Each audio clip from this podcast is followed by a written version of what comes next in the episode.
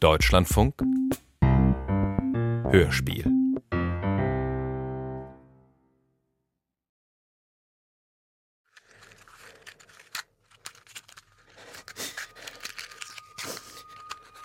Ich entzünde ein Streichholz und lasse es brennen. Die Flamme wandert nach unten, immer tiefer bis zu der Stelle, an der ich es halte, zwischen Daumen und Zeigefinger.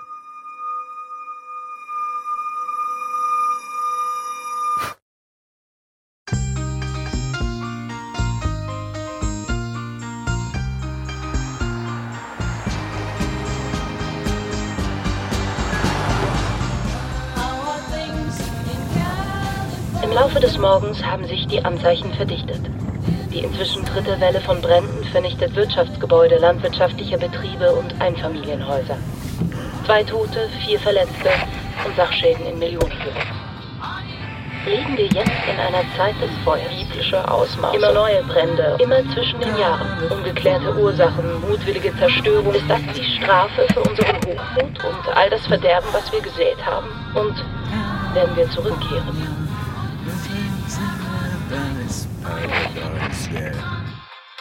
Aus der Asche. Ein Hörspiel von Sebastian Hocke.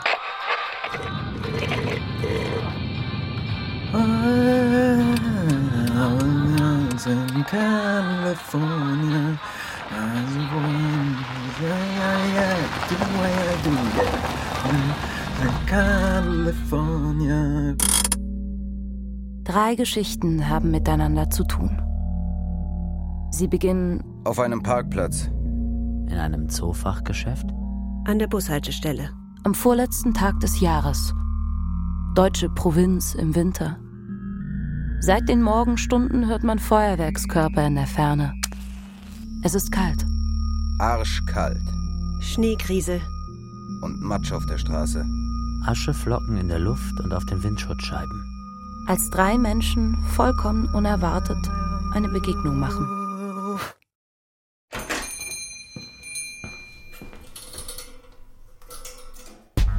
Anfang ist da nur sein Spiegelbild.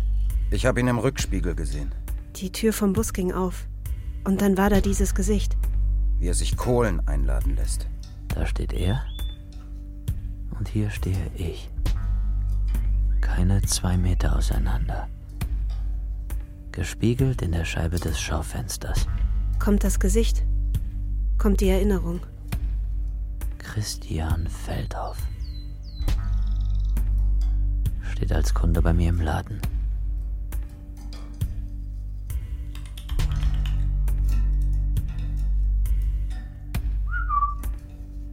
In Uniform Barbie. Hey, komm schon. und will Hundefutter kaufen. Den großen Sack, 25 Kilo. Was? Er ist jetzt bei der Feuerwehr. Ausgerechnet. Ich habe mir die Brandstellen angesehen. Die Feuer, von denen alle reden. Waren ordentliche Brände. Groß.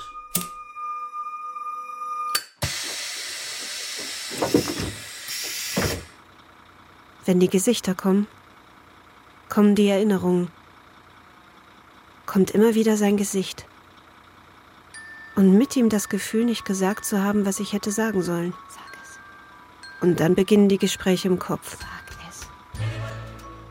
Ich bezahle ihn dafür, in seinen Bus zu steigen. Und er ist nicht den Hauch einer lächerlichen Sekunde verwundert, dass er etwas von mir nimmt. Von mir. Nicht ein winziges bisschen. Hä? Weil es für ihn nur eine Fahrkarte ist. Eine Fahrkarte. Bitte. Das Bitte ist ihm wichtig. Aber ich bin ihm egal. Ich bin dir gar nicht wichtig, oder? Entschuldigung? Ich bin dir heute so scheißegal wie damals. Du erkennst mich nicht mal mehr. Ich erkenne dich nicht. Nein, Nein. nein, sag ich ja. Ich meine, du fährst heute diesen Scheißbus, der zwischen Uni und Friedhof pendelt, was irgendwie ironisch ist, weil die letzte Station der Friedhof ist, Endstation. Und du bist so lebendig. Du kehrst einfach um und fährst einfach wieder in die andere Richtung. Willst du jetzt mitfahren oder nicht? Ich fahre grundsätzlich nicht mit Fremden mit.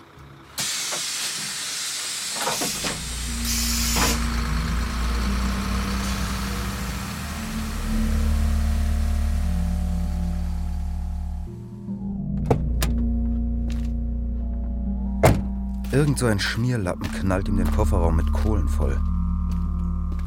Ein Paket nach dem anderen. Und er klopft ihm dafür auf die Schulter, als wären sie viel mehr als Kunde und irgendein Penner aus dem Baumarkt.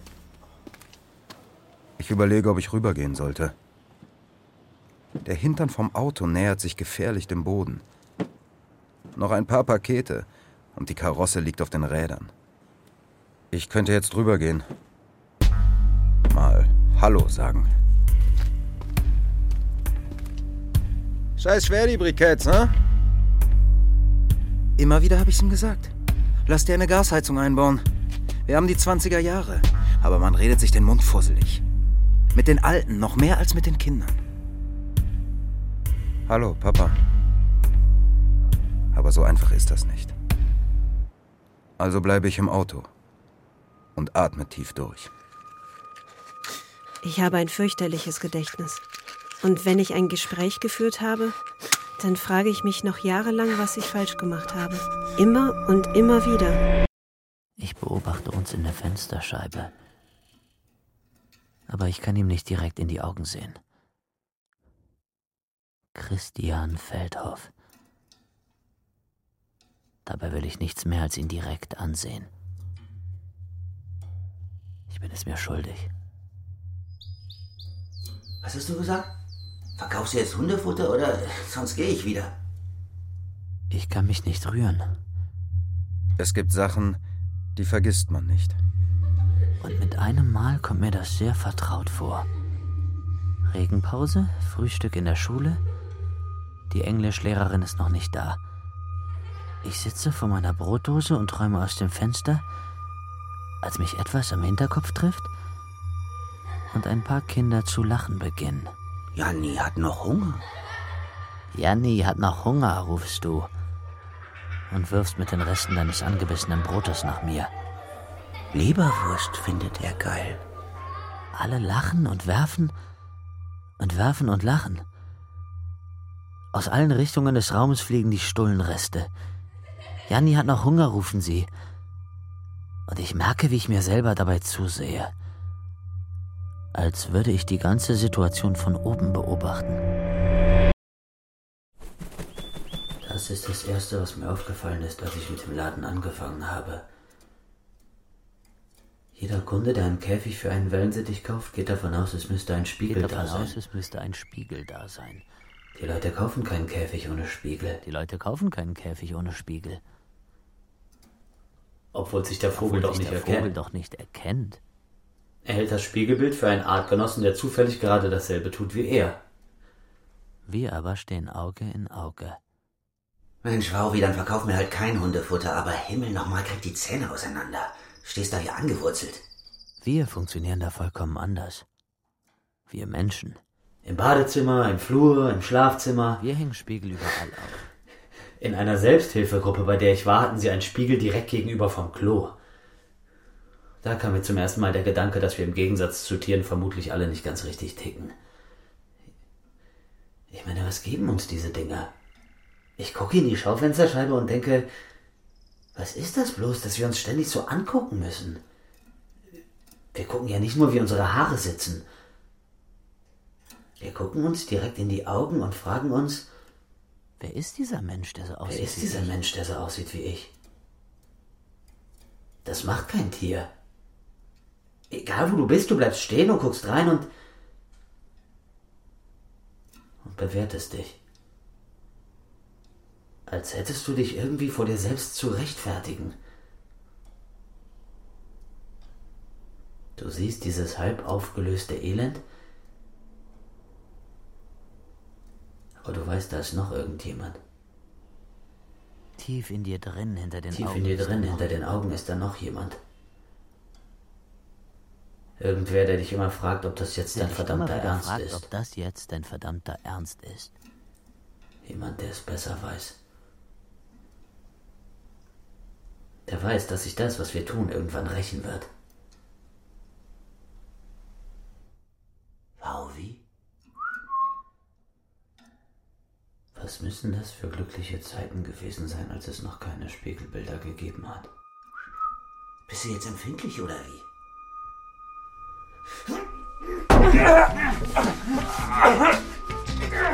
Spinnst du? Lass mich los, verdammt! I got some troubles, but they won't last.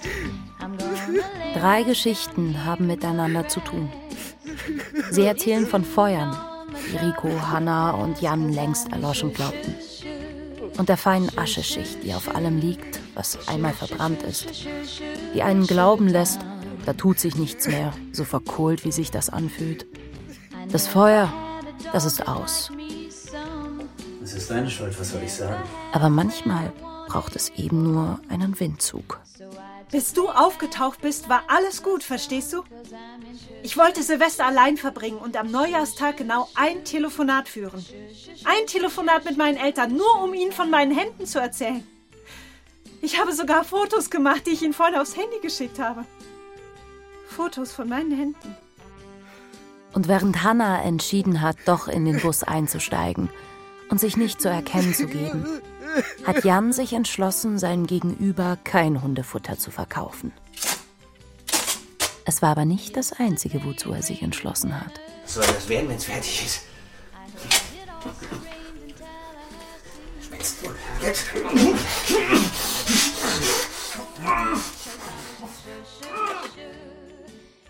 Und Rico? Ihm wird gerade klar, dass er besser einfach getan hätte, was er ursprünglich vorhatte. Nämlich im Auto bleiben. Scheiß schwer, die Briketts, hä? Kann ich was für Sie tun? Tu nicht so, als wärst du sein Sohn.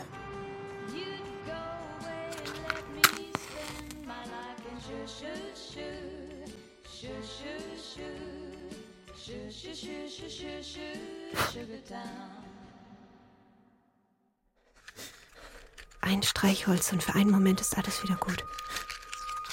Ich lasse es brennen zwischen Daumen und Zeigefinger, bis der Himmel ganz weit ist. Ich sitze bei dir im Bus und du hast keine Ahnung, was in mir vorgeht. Und darum beneide ich dich. So wie ich dich damals an der Bushaltestelle beneidet habe. Ja. Ja? Ja. Solange man keine Ahnung hat, gibt es keine Furcht vor den Dingen. Hast du Lust auf Pfefferminzlikör?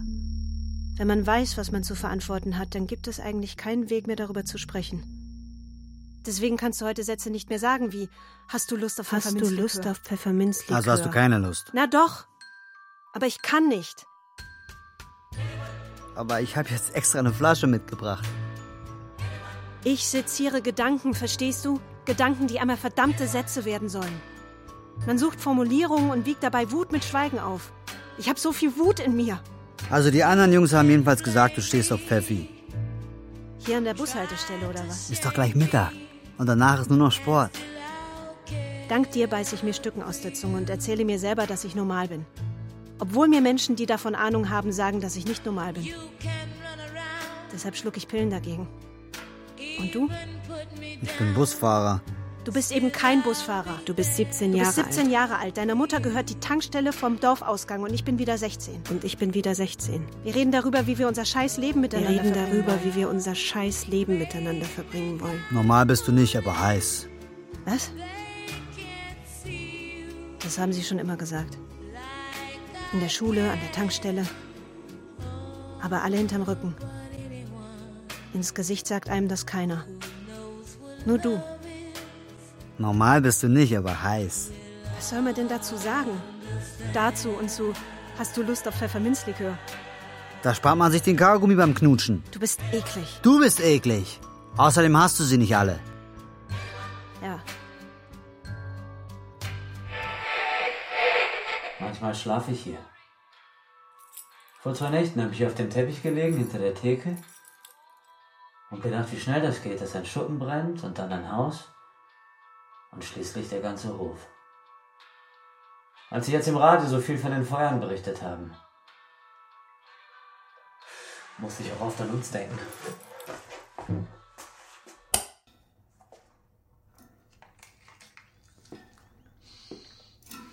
Wusstest du, dass gezüchtete Farbratten ein kleineres Hirnvolumen haben als wilde Wanderratten? Sie sind weniger beweglich dadurch, laufen nicht mehr ganz so schnell und können schlechter klettern. Dafür haben sie ein schöneres Fell. Was sagt das wohl über uns aus? Hauptsache ein schönes Fell. Hast du mal Ratten aus einem brennenden Haus laufen sehen oder sind die auf und davon, bevor du den ersten Meter Schlauch ausgerollt hast?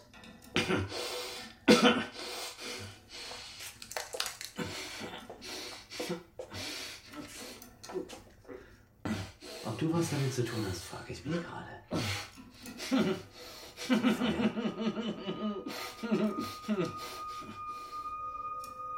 Waren ordentliche Brände. Groß. Findest du? Als ich im letzten Frühling wieder nach Hause gekommen bin, hat mich mein Vater so lange gedrückt, wie mich in meinem ganzen Leben keiner gedrückt hat. Der Junge ist wieder da, Janni ist wieder da. Und was habe ich gemacht? Ich stand nur da und habe gesagt, Ist alles gut. ist alles gut. Fing an zu flennen. Fing an zu flennen. Und jetzt, wo du hier vor mir liegst, eingewickelt in Klebeband. Eingewickelt in Klebeband. Ich meine, spätestens jetzt sollte ja klar sein, ich habe mich irgendwie selbst belogen. Alle sind zu mir gekommen, seit ich wieder da bin. Und alle hatten von sich aus begriffen, dass es ihre Aufgabe war, die ganze Scheiße aus der Welt zu schaffen.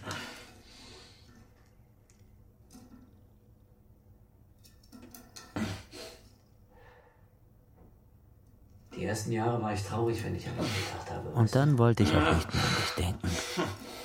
Und dann wollte ich auch nicht mehr an dich denken. Und an Tobi. Dann Tobi. Denkst du noch manchmal an Tobi? Und jetzt spazierst du hier in meinen Laden, nennst mich Wauwi und willst Hundefutter kaufen. Ausgerechnet du. Ich bin ja nicht eben mal weg gewesen, weil ich eine Luftveränderung wollte.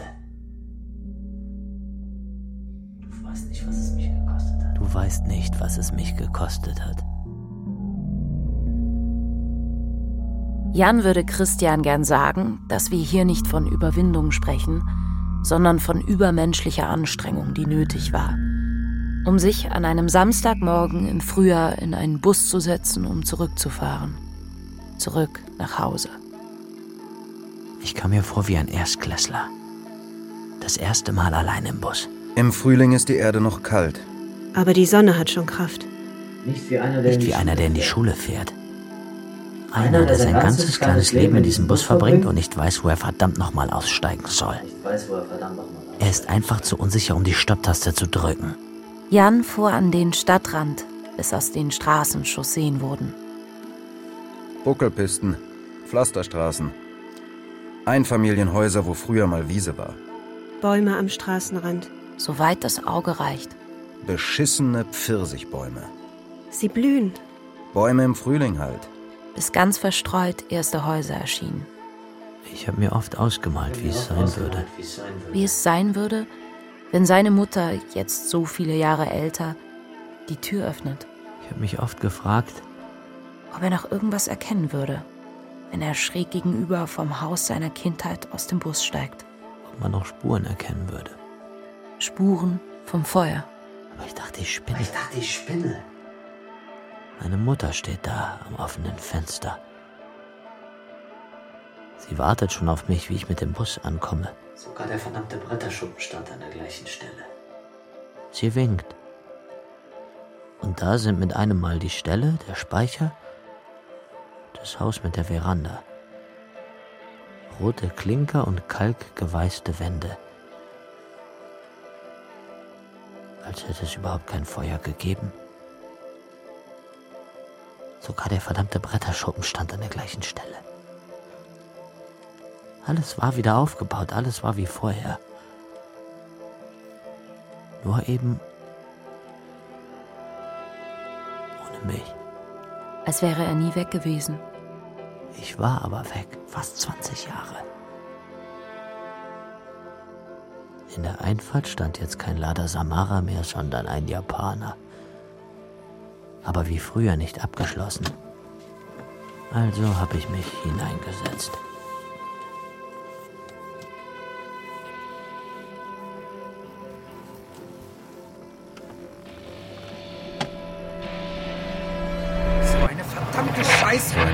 Verdammte Scheiße. Rico hat den Parkplatz des Baumarkts verlassen. Überstürzt und kopflos, denn eigentlich wollte er sich nur das Gesicht des Mitarbeiters musst es ihm merken. Aber du musst es ihm gleich wieder eins in die. Fresse geben. Alles wegen ein paar Alles wegen ein paar Scheiße. scheiß Kohl. Dabei wollte er maximal ein paar Grenzen markieren. Ja, äh, hallo. Es ging natürlich nicht nur um die Kohlen. Also, ich war gerade bei Ihnen im Baumarkt und ich bin da gerade mit einem Ihrer denn Mitarbeiter Kohlen sind eben nie einfach nur Kohlen. aneinander geraten. Jetzt muss er hoffen, dass diese so nachsichtig ist, es irgendwie auf sich beruhen zu Ach, lassen. der kommt gerade rein. Mehr Großartig. darf er sich nämlich auch nicht leisten. Wären Sie so gut, ihn mir mal ans Denn Telefon... wenn erst einmal die Staatsanwaltschaft aufmerksam geworden ist, dann steht auch die Bewährung auf dem Spiel. Ja, hallo. Also, ich bin irgendwie der, der Ihnen die Nase gebrochen hat. Und steht die Bewährung auf dem Spiel, dann dürfte Rico Schwierigkeiten haben, gegen das Umgangsverbot mit seiner Tochter vorzugehen. Hören Sie, das klingt jetzt dumm, ich weiß, aber ich hatte ein wirklich beschissenes Weihnachten. Meine Ex-Frau lässt mich meine Tochter nicht sehen und dann steht da mein Vater bei Ihnen auf dem Parkplatz. Und dann hatte ich heute Morgen auch noch Asche auf der Windschutzscheibe. Ich, diese Feuer, die machen einen ganz... Na, nervös irgendwie. Sind nicht alle Feuer irgendwie groß? Oder ist ein Feuer nur ein Feuer? Ich meine, es hängt doch davon ab, was es verbrennt. Ein Feuer ist Ein ein, Feuer Feuer. ist ein Feuer. Was? Warum ist das für alle klar? Wieso glauben alle, dass ein Brandstifter ein Mann ist? Ich hab mir da jetzt keine Gedanken gemacht. Das ist doch nicht fair. Du stellst dir einen Mann vor, der im Dunkeln um die Häuser schleicht und dann selbst die Feuerwehr ruft. Ich bin jetzt kein Analytiker. Du bist Busfahrer. Ich glaube, das sind traurige Menschen. Die fühlen ein Loch im Leben und das füllen sie dann mit dem Feuer. Traurige Menschen. Ich bin überhaupt nicht traurig. Sie glauben, man hätte ihnen etwas genommen, was sie eigentlich nie hatten. Was ist denn dein verdammtes Problem? Ich versuche seit Jahren anzunehmen, dass es nicht meine Schuld war, sondern deine. Mein Hirn denkt sich diese Gespräche aus, die wir nie geführt haben und nie führen werden, während du da vorne sitzt, den Bus lenkst und nicht einmal Notiz von mir nimmst.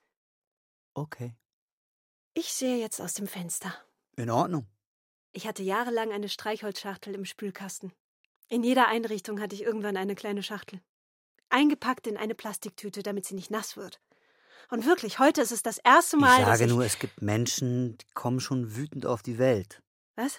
Na, die schreien am ersten Tag und dann am zweiten und so machen sie ihr ganzes Leben lang weiter. Alle schreien am Anfang. Ja, aber nicht so, als würde ihnen das Leben wehtun. Da ist es doch kein Wunder, wenn man zerstören will. Man ist keine Pyromanin, wenn sich die Feuer nur im Kopf abspielen. Nein. Nein. Nein? Nein. Okay. Dann werde ich jetzt in Erinnerungen schwelgen, wenn du nichts dagegen hast. Ich denke daran, wie ich mir heute die verdammten Scheißhände gewaschen habe. Auf einem öffentlichen Klo. Unter den Augen von zwei wildfremden Frauen. Das lasse ich mir von dir ganz bestimmt nicht kaputt machen. Ich muss jetzt hier raus. Das ist doch keine Haltestelle. Man kann doch nicht einfach irgendwo stehen bleiben im Nirgendwo. Ich bin der Fahrer, ich kann halten, wo ich will. Aber das ist eine Tankstelle. Ich will nicht tanken. Warum halten wir dann? Ein Streichholz und für einen Moment ist alles wieder gut. Du kannst haben, was du willst. Ein knappes Jahr bevor Christian kam, um Hundefutter zu kaufen, war Jan wieder bei seinen Eltern eingezogen und hatte einen Laden aufgemacht. Ein Zoofachgeschäft. Ein Zoofachgeschäft mit Tiernahrung und Tierbedarf, mit den Ersparnissen seiner Eltern, die etwas wieder gut machen wollten. Ich kann gut mit Tieren. Ich kann gut mit Tieren. Konnte ich schon Konnte immer. ich schon immer. Dass ich den ganzen Tag mit dem Hund unterwegs war, fanden die unnormal. Und wenn ich ihnen erzählt hätte, dass ich die Hofpause lieber bei den Kaninchen verbracht habe als mit der Klasse, wären sie ausgeflippt. Wären sie ausgeflippt, Die Kaninchen, für die wir Paten für die wir Paten waren. Das Futter, das wir denen mitbringen sollten, Grünzeug, trockenes Brot, das habe ich immer heimlich mitgenommen von zu Hause. Wie erleichtert die waren, als ich dich das erste Mal mit nach Hause gebracht habe. Ein Jungen. In den ersten Wochen nach seiner Heimkehr hat Jan viel nachgeholt. Wenn seine Eltern in der Stadt unterwegs waren, ist er im Garten umhergestiefelt wie ein Kind. Er ist auf den Nussbaum geklettert. Wenn das die Nachbarn gesehen haben, dann haben die bestimmt gedacht, der spinnt. Ein erwachsener Mann hockt im Nussbaum. Ich habe sogar hinter dem Holzschuppen geraucht. Wie früher. Ich wollte es erst gar nicht glauben, dass mein Vater die Dummheit ein zweites Mal begeht. Aber Rasentraktor und Benzinkanister stehen an derselben Stelle. Aber Rasentraktor und Benzinkanister stehen an derselben Stelle. Sechs Kanister, einer neben dem anderen. Nur schwarze Flecken habe ich nicht gemacht. Damals haben uns deine schwarzen Flecken immer verraten. Schwarze Flecken.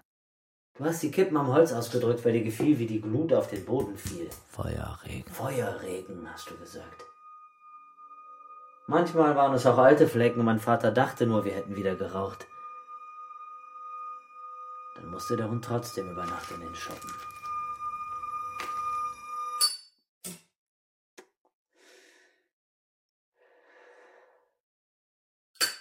Man müsste dir die Schuld an allem geben können, findest du nicht? Dafür, dass du so lange auf mir rumgehackt hast, bis ich dumm genug war, das bisschen Zigarette rauchen für Freundschaft zu halten. Ich bin mir noch nicht sicher, wie wir das hier zu Ende bringen. Und egal wie ich das durchdenke, die Tiere verkomplizieren die ganze Sache erheblich. Man könnte denken, die Vögel kann man einfach so fliegen lassen. Aber in einer Gruppe von Spatzen geht's denen mir damals in unserer Klasse. Rico fährt seinem Vater nach, auf der Landstraße. Rico verschwendet keine Gedanken an Abstände oder unauffälliges Verhalten. Man fährt einfach geradeaus. Autopilot. Und weil er kaum über das nachdenkt, was er im Augenblick tut, hat er Zeit für andere Gedanken. Der Apfel fällt nicht weit vom Stamm. Der Apfel ist eine verdammte Lüge. vom Stamm. Ist eine verdammte Lüge. Gedanken über seinen Vater, seine Mutter und die Angst um die Bäume. Eine Schneeflocke im April war immer gleich der Weltuntergang. So kann doch kein Kind aufwachsen. Es war ein Abend im Frühling. Bis Rico vor dem Fernseher saß und Hagebuttentee trank und eine Stulle aß, die ihm seine Mutter gemacht hatte. Fernsehsessel. Tagesschau. Klappstulle. Mit Gurkenscheiben. Klappstulle mit Gurkenscheiben. Abendbrot. Fernsehen im Frühling. Remsmar-Entführung. Anschließend Wetterbericht. Es wird kalt in der Nacht. Die Temperaturen fallen in den Minusbereich. Vereinzelt kann es zu überfrierender Nässe kommen. Rico ist zehn Jahre alt und für einen kurzen Moment verwundert, warum ihm seine Mutter die Klappstulle in kleine Häppchen geschnitten hat. Außerdem ist ihm die Entführung unheimlich. Nichts passt zusammen. Sogar die Gurke ist geschält. Sonst hat er mit seinen Eltern gemeinsam gegessen. In der Küche. Aber die muss als Schauplatz herhalten. Für eine Geschichte, die kein Kind hören sollte. Mutter und Vater brüllen sich nicht an. Sie lachen. Ganz laut. Meine Mutter schüttet sich regelrecht aus vor Lachen. Und dann sagt sie diesen einen Satz, der durch die Küchentür dringt. Wenn jetzt wieder der Frost kommt, dann nehme ich mir einen Strick. Und sein Vater sagt, tu, was du nicht lassen kannst. In seiner Vaterart. Tu, was du nicht lassen kannst. Dann Stille. Stille, die bemerkenswert lange anhält. Die ganze Nacht. Ich hab wach gelegen. Kein Geräusch im Haus. Im Ohr nur das eigene Atmen und der Wind hinter der Fensterscheibe. Jetzt bloß keine Schneeflocke. Keine Eisblumen am Fenster. Bloß kein Frost.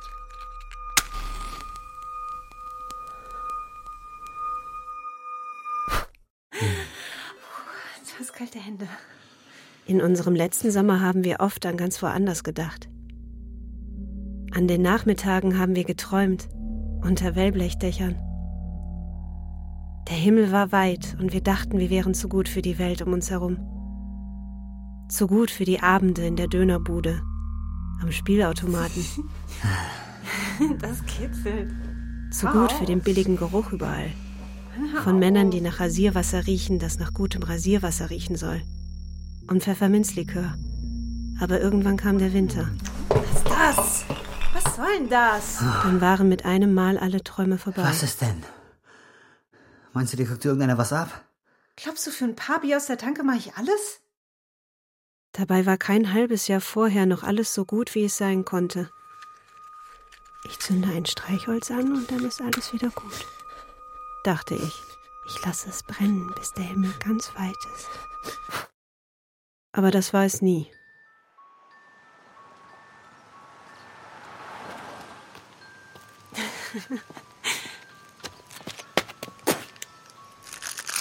Ey, wenn ich ein Fremder gewesen wäre, dann hätte ich den halben Laden ausräumen können. Ihr habt ja Schokolade mitgebracht. Nee, danke. Hm, kriegt ihr doch gar nicht mit, wenn die beklaut wird. Nicht? Nee. du kannst haben, was du willst. Muss es nur sagen.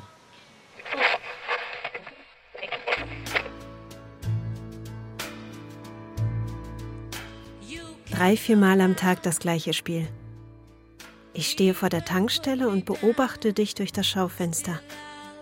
Im Radio läuft immer wieder die gleiche CD, weil deine Mutter nach der Scheidung irgendwie die 60s für sich entdeckt hat.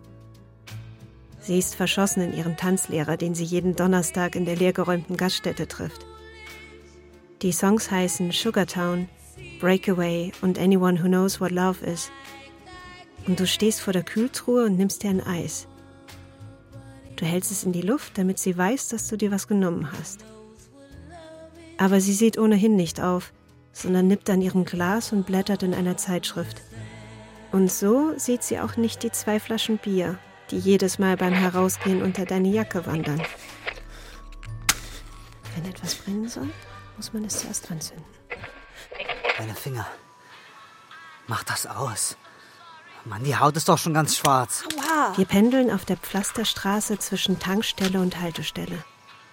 Bierkasten und Sternenhimmel. Und irgendwann kommen die Streichholzspiele. Ganz von allein. Du tust dir noch weh. Findest du schwarze Finger etwa nicht sexy? Du spinnst doch. Du tust mir weh. Mach das Streichholz aus. Lass mich los. Du sollst mich loslassen. Aua! Ich weiß noch ganz genau, wie der Tag ablief, als das Feuer in den Kaninchenbuchten neben der Schule ausbrach. Und wie mir meine Eltern gesagt haben, ich wäre dort gesehen worden.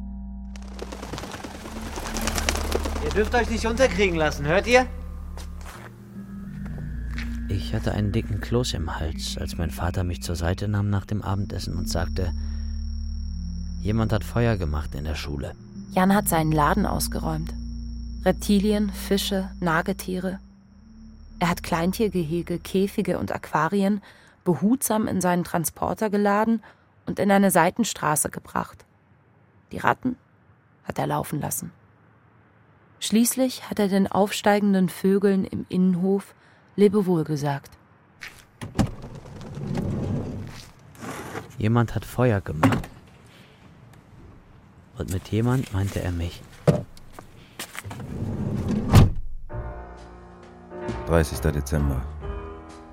Vorletzter Tag des Jahres. Ich will meinem Vater einen Brief schreiben. Aber ich weiß nicht wie. Die Bäume sind kahl, aber noch da. Ich habe diese Fantasie. Darin fälle ich alle Bäume und türme sie auf zu einem einzigen großen Scheiterhaufen. Nur einen Baum. Den lasse ich stehen. Unseren Baum. Auf dem Hügel. In dem eine Höhle ist. Ricos Mutter hat sich keinen Strick genommen. Stattdessen ist sie nach Berlin gegangen. Sie hat mich nicht gefragt, ob ich mit will. Und Ricos Vater? Hat nur gesagt, Reisende soll man nicht aufhalten. In seiner Vaterart. Ricos Mutter war zufrieden mit ihrer kleinen Wohnung. Mit Zentralheizung. Mein Platz war hier. Ich habe sie besucht, aber mich nie wohlgefühlt da. Dann bin ich seltener gefahren. Ich dachte, mit der Geburt von Jette wird es wieder mehr mit dem Kontakt. Aber so war es nicht. Es gab immer nur Papa und mich. Als Rico klein war, sind er und sein Vater über die Felder gegangen. Links und rechts von der Straße nichts als Bäume zwischen zwei Ortsschildern. Sie sind nach dem Frühstück losgelaufen und waren erst am Nachmittag wieder zu Hause. Da waren diese nackten grauen Bäume im Winter. Aber dieses Gefühl, das ist alles von meinem Papa für mich.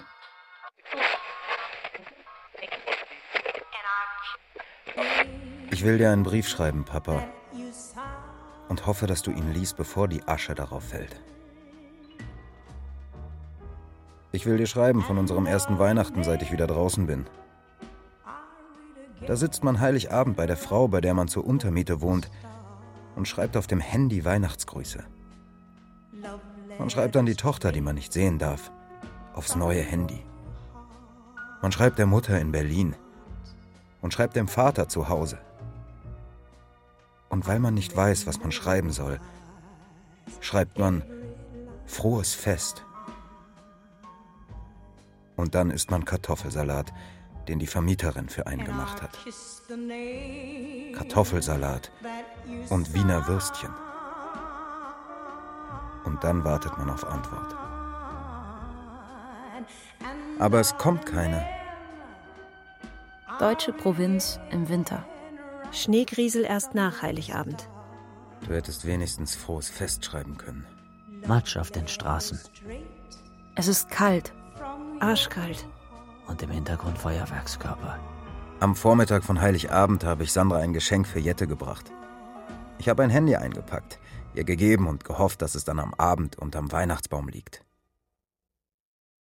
Aber schon am ersten Feiertag lag es wieder vor der Haustür und dazu ein Zettel.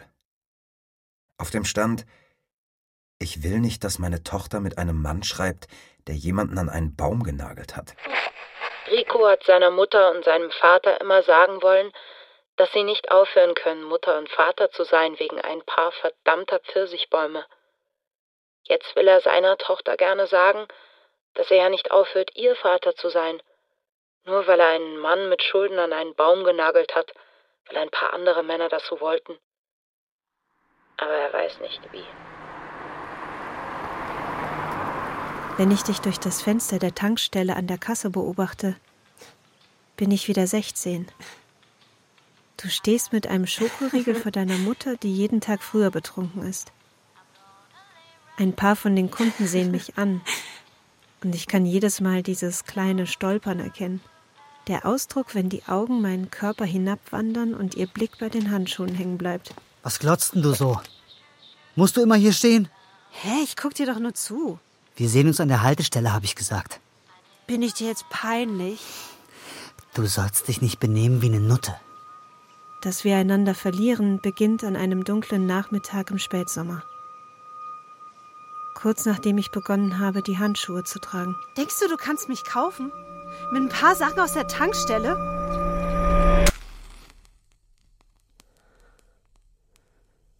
Als der Hafer reif ist und aus den Hülsen rieselt, wenn man ihn berührt, löst sich auch die Welt um uns auf. Um uns herum gehen alle, um ein neues Leben zu beginnen. Wer mit der Schule fertig ist, verschwindet und taucht nur selten wieder auf. Wir sind beide noch da. Ich baue mir was auf. Woanders. Was baust du denn auf? Hauptsache woanders. Tch, woanders. Und dann sagst du, dass du auch nicht willst, dass ich hier bleibe. Ich hol dich nach. Du wirst eines Tages den scheiß Bus in der Stadt fahren und ich werde hier warten, bis ich schwarz bin. Bis ich ganz verkohlt bin. Es dauert nicht lange, sagst du, da werden aus heimlichen Blicken ganz offene werden. Und aus offenen Blicken irgendwann Berührungen. Kleine Berührungen, die harmlos wirken sollen, ohne es zu sein. Normal, Normal ist die nicht, aber heiß. In zehn Jahren, da kommen wir wieder und kaufen das Haus von deinen Alten und setzen sie auf die Straße. Und dann lassen wir die Bude einfach zusammenfallen. Fackeln das Haus ab. Was? Ich war den ganzen Tag mit dem Hund unterwegs. Und dann sehe ich, wie meine Mutter den Tisch abräumt. Sie tut so, als würde sie nicht herübersehen, nicht hinhören. Sie tut so, als würde sie nicht herübersehen, nicht hinhören. Stattdessen guckt sie nach draußen zum Hund, der auf dem Hof schläft. Stattdessen guckt sie nach draußen zum Hund, der auf dem Hof schläft. Mein Vater sagt, Die Kaninchen sind verbrannt. Das ist schlimm. Das ist schlimm. Aber ist dir klar, dass auch Menschen hätten verbrennen können, nur wegen dir? Und dann fallen mir die schwarzen Flecken ein. Und dann fallen mir die schwarzen Flecken ein. Schwarze Flecken auf der Rückseite. Schwarze der Flecken auf der Rückseite der Kaninchenbuchten. Feuerregen. Wie hinter unserem Schuppen. Unsere drei Blicke treffen sich. Meine Mutter lächelt, mein Vater klopft mir auf die Schulter und sagt, da werden wir Tobi wohl in den Werden Schuppen wir Tobi wohl in den Schuppen bringen müssen. Bis ich zugegeben habe, dass ich in der Schule geraucht habe und deshalb ein Feuer ausgebrochen ist. Ich weiß noch, wie ich gebettelt habe. Nein, nein, Tobi ist doch kein Draußenhund und, und heute Nacht, da werden doch Minusgrade. Tobi ist doch kein Draußenhund. Aber er kam in den Schuppen. Die erste Nacht war ganz hell. Von den Kerzenfeuern, die auf den Obstwiesen brannten. Da waren Eisblumen an den Fenstern. Stand davor und hab mir die Ohren zugehalten. Aber schlimmer war der Morgen danach, als du sein Jaulen nachgemacht hast. In der Schule. Als du mich Wauwi genannt hast.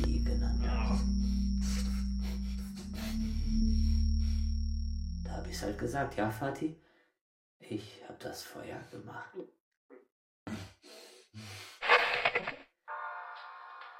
Ich wusste doch nicht, was ich damit anrichte.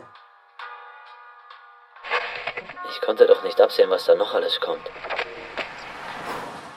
Menschen geraten immer zu irgendwo hinein. Die Bäume, die waren mir immer egal. Man kann ja nicht einmal als Kind auf ihn herumklettern. Aber mit Yeti kam dann das Gefühl, du musst dich um die Familie kümmern. Nicht nur um das Kind, auch um den Vater. Und dann waren mir die Pfirsiche eben nicht mehr egal. Ehe du dich versiehst, kämpfst du im Frühling mit Kerzenlicht gegen den Frost und im Sommer gegen Pilzbefall und Blattläuse. Erst mit dem Geld vom Vater, mit dem eigenen und dann mit Geld, das dir gar nicht gehört. Rico hat sich Geld geliehen. Für den Hof und die Bäume. Erst von der Mutter seiner Tochter und dann von Leuten, die ihr Geld irgendwann wieder haben wollten. Der Apfel fällt nicht weit vom Stamm. Er wird abgeworfen und dann liegt er da, wo er liegt. Er ist ein verdammter Apfel.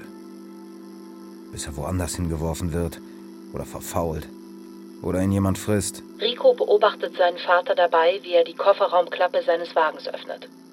Er nimmt ein Paket Kohlen heraus. Zehn Kilo. Und Rico kann sehen, die zehn Kilo, die sind seinem Vater zu schwer.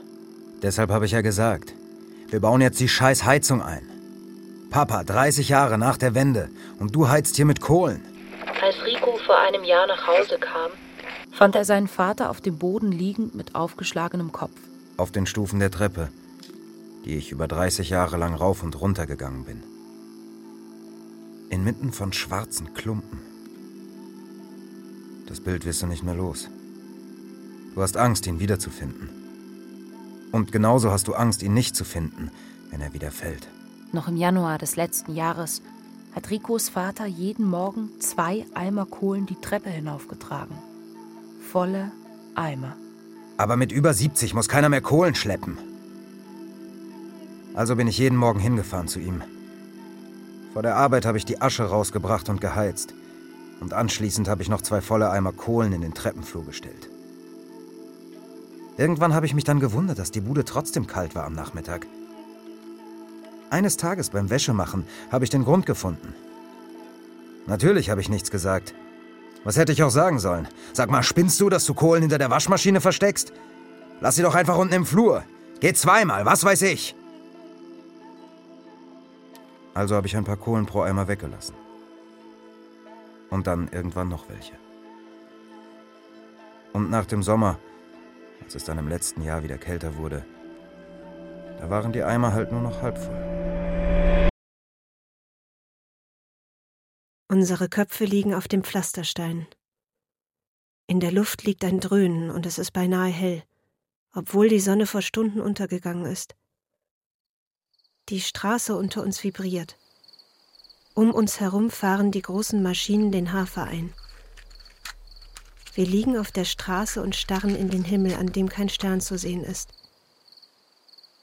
Ich frage dich, ob ich dich schlagen darf. Bist du bescheuert?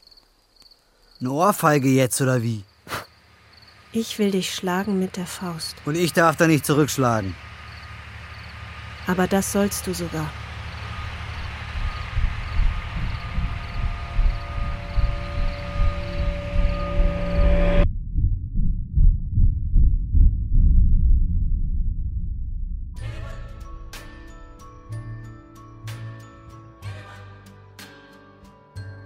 Nächsten Morgen stehe ich vor dem Spiegel und empfinde so etwas wie Stolz auf meine blauen Flecken. Ich freue mich auf die Schule, auf unser Zusammentreffen. Meiner Lehrerin sage ich, dass ich hingefallen bin. Zu Hause ist meine Mutter erschrocken und fragt mich, was mir passiert ist. Ich sage, das war ein Spiel. Und sie sagt, okay. Du, du und deine kranke Scheiße. Ich male mir aus, wie wir in der Schule gemeinsam lachen, während wir unsere Flecken vergleichen. Aber du bist nicht da. Du gehst mir aus dem Weg. Du bist nicht an der Bushaltestelle und nicht an der Tankstelle. Du fehlst in der Schule. Ich denke noch am Anfang, du schämst dich, weil dir ein Mädchen blaue Flecken verpasst hat. Aber als ich dich später wieder treffe, sagst du, du hättest nicht einen einzigen gehabt.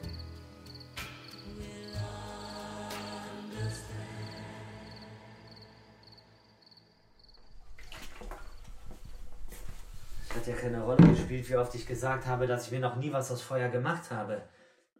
Jahrelang haben sie versucht, mich zu therapieren und für jeden war klar, der hat ein Riesending am Wandern. Deshalb haben sie mich auch weggegeben. Meine Eltern. Meine Eltern. Aber egal welches Jugendheim, welche Pflegefamilie, alle dachten sie, Kontrolliert den Jungen, ja. kontrolliert den Jungen, ja, kontrolliert den Jungen bei jeder Gelegenheit. Lasst ihr nicht alleine zu Hause, lasst keine Streichhölzer liegen, keine Kerzen, lasst ihr nicht an den Herd. Dass du nicht an den Herd. Der erste Therapeut hat mir tatsächlich eine Packung Streichhölzer in die Hand gedrückt und gesagt, ich solle die Hölzer anzünden, eins nach dem anderen. Und als ich mich geweigert habe, da stand für ihn fest, der Junge ist ein Pyromane. Junge ist ein Pyromane. Damit habe ich mich noch verdächtiger gemacht. Es hat gar keine Rolle gespielt, dass ich immer wieder gesagt habe, dass ich keins der Feuer gelegt habe. Dass ich doch nie meinen Freund verbrannt hätte.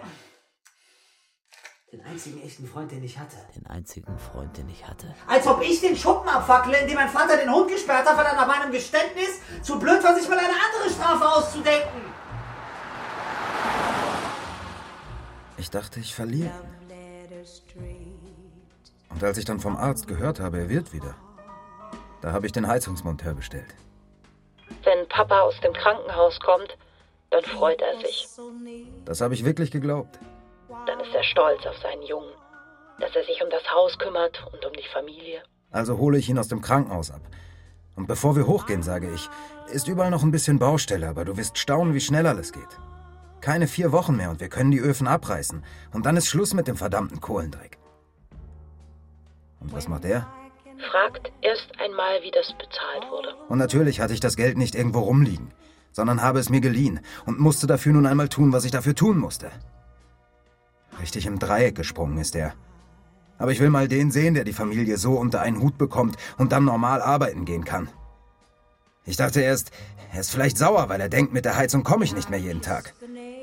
Also habe ich ihm gesagt, wenn er einverstanden ist, dann ziehen wir alle zu ihm. Sandra, Jette und ich. Aber davon wollte er gar nichts wissen, Mit so einem will er nicht unter einem Dach leben. hat er gesagt. Mit so einem. Also versucht Rico seinem Vater zu erklären, dass das Geld nun einmal nicht reicht, um auch nur einen Handschlag auf dem Hof zu machen. Und dass er doch nur will, dass alles in der Familie bleibt. Und was hat er gesagt? Ich habe dich um nichts gebeten. Wenn ich tot bin, dann kannst du alles abfackeln und zusammenschieben. Das hat er gesagt. Da bin ich ausgerastet. Und ich habe ihn verprügelt. Und er hat mich angezeigt. Dann sind die anderen Sachen rausgekommen. Sachen, auf die ich nicht stolz bin. Aber wenn es dabei notwendig war, jemanden an einen Baum zu nageln, der sein Geld verspielt und seine Familie auf die Straße setzt, dann würde ich es wieder tun.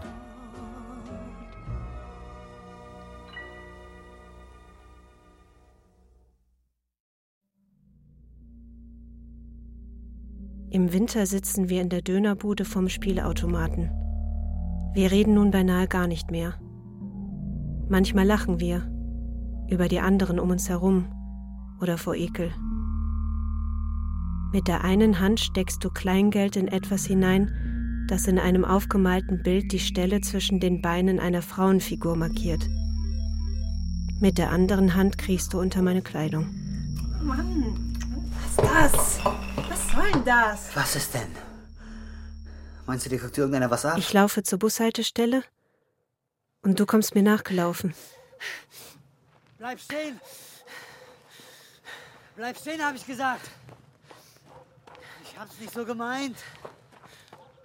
Für einen kurzen Moment siehst du aus, als wäre ich dir wirklich wichtig.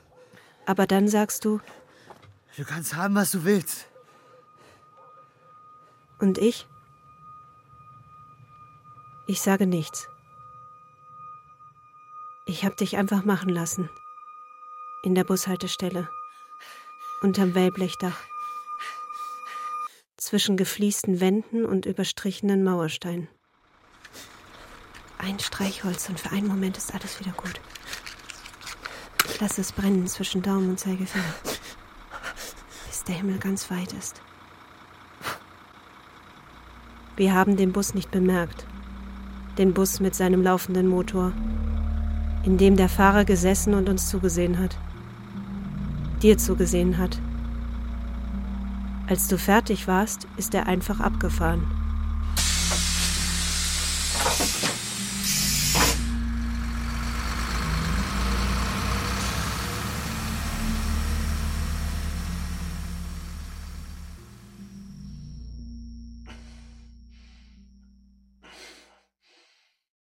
Erste, woran ich mich in dieser Nacht erinnere, war ein lauter Knall und dann die Schritte im Haus, das aufgeregte Laufen meiner Eltern.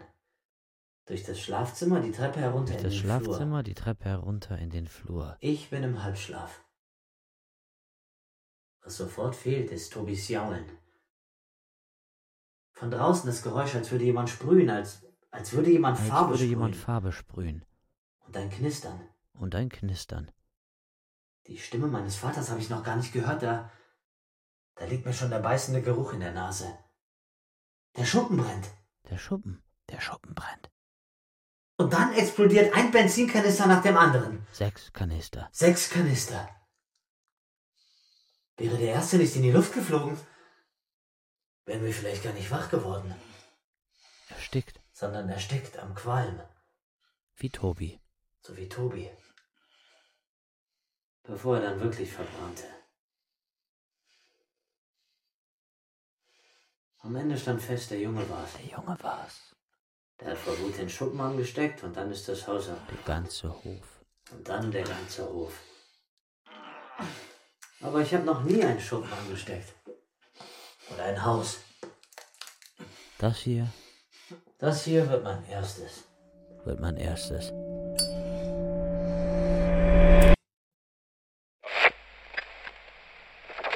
Drei Geschichten haben miteinander zu tun. Du kannst es jetzt zugeben. Das macht es leichter. Als am vorletzten Tag des Jahres drei Menschen zufällige Begegnungen machen. Ist das ein Benzinkanister? Ja, das ist ein Benzinkanister. Begegnungen, die alte Feuer entfachen. Du bist undankbar gewesen. Denn manchmal reicht ein kleiner Windhauch, der diese feine Ascheschicht beseitigt. Warum hast du einen Benzinkanister in der Hand? Diese feine Ascheschicht, die auf allem liegt. Die einen glauben lässt, da tut sich nichts mehr, so verkohlt, wie sich das anfühlt. Das Feuer, das ist aus. Du hast gesagt, ich kann haben, was ich will. Ich will einen Benzinkanister. Und deinen Scheißbus abfackeln. Ich habe alles für uns aufgegeben, Papa. Weißt du das? Wenn du mich erkennen würdest, so wäre dein Leben auf der Stelle ein anderes. Wenn du die Wahrheit erkennen würdest. Weil du sehen müsstest, dass nichts geschieht, dass man nichts tun kann, ohne eines Tages dafür zu bezahlen. Ich habe mich damals zwei Wochen lang gequält, eine Schuld auf mich zu nehmen, die gar nicht meine war. Also kannst du das auch. Ich schreibe. Bei uns auf den Feldern, da steht dieser eine Baum. Ein grauer, toter Baum auf dem Hügel. Und auch wenn nur noch ein einziger Ast im Frühling grün wird, so bleibt er stehen und ist unser gemeinsamer Baum. In jedem Winter haben wir gebangt, ob er im Frühling noch steht. In ihm ist eine Höhle. Ich bring dich nach Hause, hörst du? Es gibt kein Zuhause mehr. Hier, nimm meine Jacke. Hier ist doch kalt.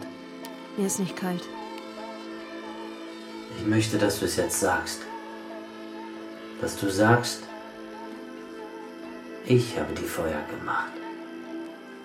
In der Höhle nistet jedes Jahr eine Amsel. Und auch wenn ich weiß, dass es nicht mehr dieselbe Amsel ist wie damals, so rede ich mir ein, es sind vielleicht ihre Kinder und Enkel. Oder irgendeine Amsel, die weiß, da ist ein Platz. Da ist ein Platz für mich. Ich werde das brennende Streichholz zwischen Daumen und Zeigefinger halten und die Flamme wandern lassen. Wir haben einen langen Ast. An den hast du für uns ein Stück Draht gemacht. Auf den stecken wir einen Wurm und füttern gemeinsam die Amseln, wie wir es getan haben, als ich ein Junge war. Bis ganz nach unten. Bis der Himmel wieder ganz weit ist. Der Ast steht noch immer am Baum. Und dort wird er stehen, wenn es Frühling wird. Auch in der vergangenen Nacht sind wieder zwei Personen Opfer der Flammen geworden. Und während erneut die genauen Umstände im Dunkeln liegen, fragen sich die meisten von uns, wann diese Serie endlich enden wird. Deutsche Provinz im Winter. Feuerwerkskörper in der Ferne. Es ist kalt Schneekriesel. und Matsch auf der Straße. Ascheflocken in der Luft und auf den Windschutzscheiben.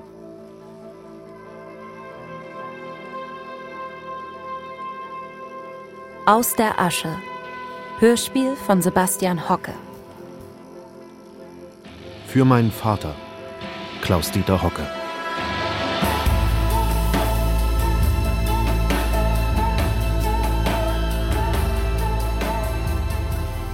Es spielten Jan, Daniel Wiemer, Hanna, Marie-Louisa Kerkhoff, Rico, Florian Schmidtke, Radiostimme Lou Strenger, Busfahrer Pit Bukowski, Christian, Nick Romm, Baumarktmitarbeiter Sebastian Hocke. Ton Silas Lenz. Regieassistenz Susanne Franzmeier. Regie Sebastian Hocke. Dramaturgie Sabine Küchler. Produktion Deutschlandfunk 2022.